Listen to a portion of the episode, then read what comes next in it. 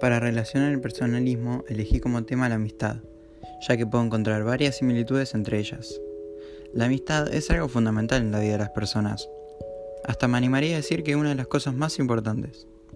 Según Aristóteles, el ser humano era un ser social, ya que desde el día de su nacimiento convive con las demás personas en una comunidad que tiene tradiciones y una cultura, con lo cual el humano no podría vivir sin la compañía y amistad de otra persona.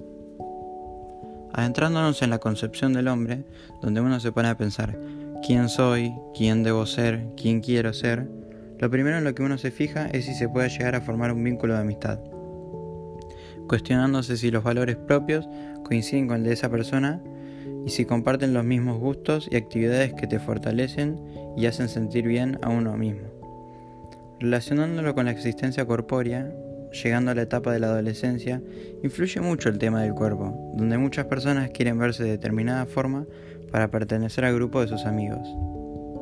Y donde, si no sos de determinada manera, no puedes formar parte o hasta te terminan excluyendo.